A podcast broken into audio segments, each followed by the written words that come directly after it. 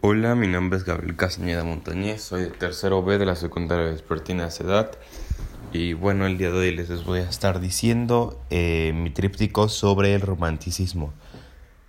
Bueno, el romanticismo es, bueno, más bien fue un movimiento cultural, artístico y literario que tuvo lugar en Europa durante el paso del siglo XVIII y del siglo XIX, eh, predecido por el movimiento alemán Sturm and Drag, eh, tormenta e ímpetu su impacto fue de tal orden que modificó el concepto y el papel del arte en la, en la modernidad.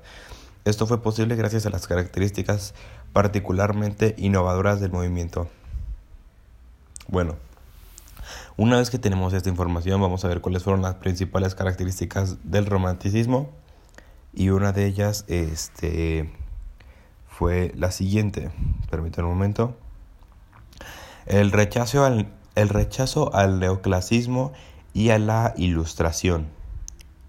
El romanticismo surgió inicialmente en Inglaterra, Francia y Alemania como una contraposición al movimiento intelectual de la ilustración y su expresión artística neoclasista, donde se eh, valorizaba la lógica, la razón y la objetividad, lo que rápidamente se tradujo en en la estandarización de formas y contenidos.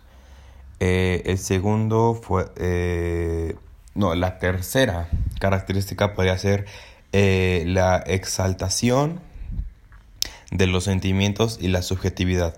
esto se basa en que, en consecuencia, el centro del romanticismo giró en torno a la exaltación de los sentimientos y la subjetividad, lo que permitió la liberación de los artistas y del arte.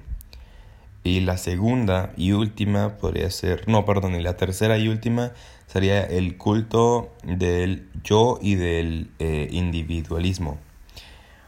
Eh, si antes el artista debía crear un, en función de encargo y limitarse a las intenciones del eh, mecenas eh, con libertad eh, con libertad de no con libertad adquirida al artista podía sentarse no centrarse en la individualidad.